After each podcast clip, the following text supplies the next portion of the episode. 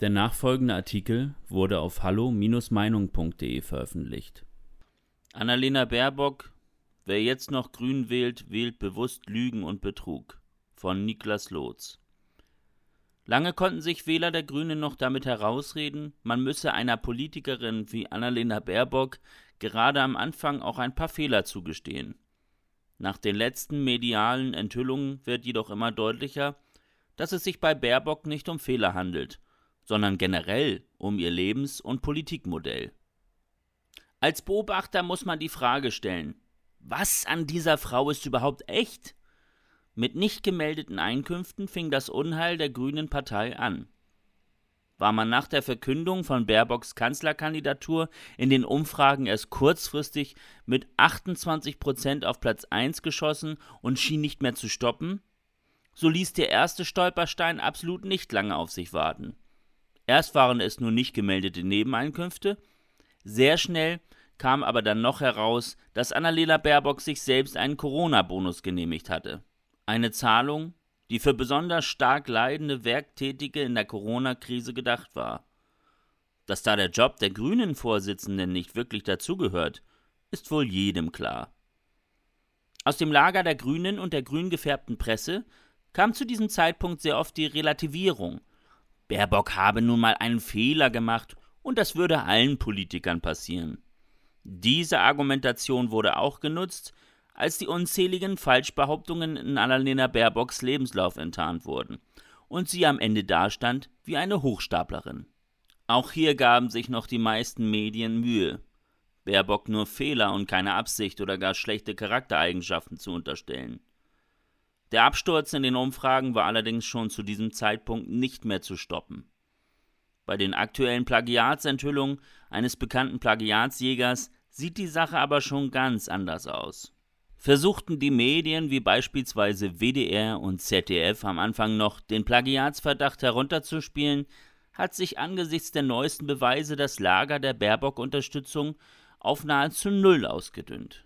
Selbst die linke Taz forderte Baerbock zum Rücktritt auf, nachdem sich ihr Buch als nächster PR-Supergau entpuppte.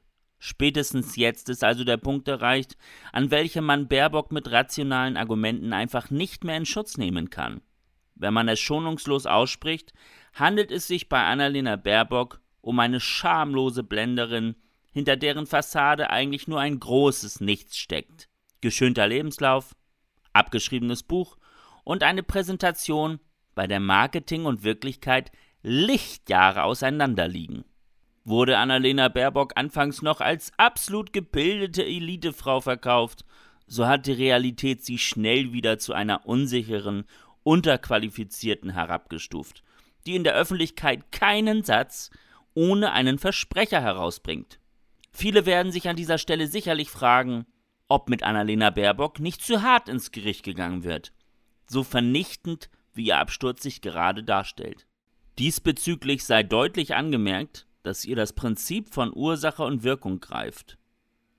Die Grünen stellen sich selbst immer als die absolut moralisch korrekte Partei dar, die gerne mit dem erhobenen Zeigefinger auf andere deutet und sie kritisiert.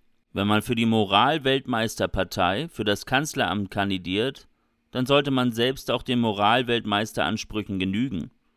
Die Grünen können nicht permanent andere für etwas kritisieren, was sie selbst am meisten tun. Eine Annalena Baerbock kann nicht mit einem Programm antreten, was das Leben des Volkes strenger maßregeln soll, wenn ihr eigenes Leben absolut nicht gemaßregelt ist. Auch die Reaktionen der Grünen auf die Kritik an Frau Baerbock sind entlarvend. So wurden Verschwörungstheorien verbreitet, dunkle Mächte wollten einfach nur mit Schmutzkampagnen einen grünen Wahlsieg verhindern.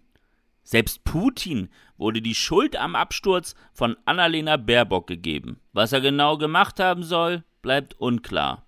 Ihren Logopäden entführt?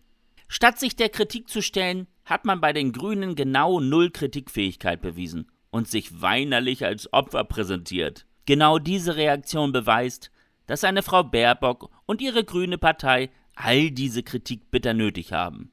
Man kann nicht mit dem Anspruch antreten, ein Land zu regieren und zu führen, wenn man nicht einmal seinen eigenen Lebenslauf oder sein eigenes Buch auf die Reihe bekommt, ohne dabei zu schummeln. Jedem, der auch nur ein kleines bisschen gesunden Menschenverstand besitzt, dürfte das klar sein. Wer jetzt nach all diesen Vorfällen trotzdem noch grün wählt, der kann sich nicht mehr auf Naivität oder gutem Glauben herausreden. Es gibt nun mehr als genug Beweise, dass die Kandidatur von Baerbock auf Lug und Trug aufgebaut ist.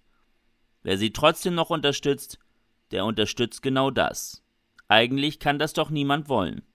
Weitere Beiträge finden Sie auf hallo-meinung.de. Wir freuen uns auf Ihren Besuch.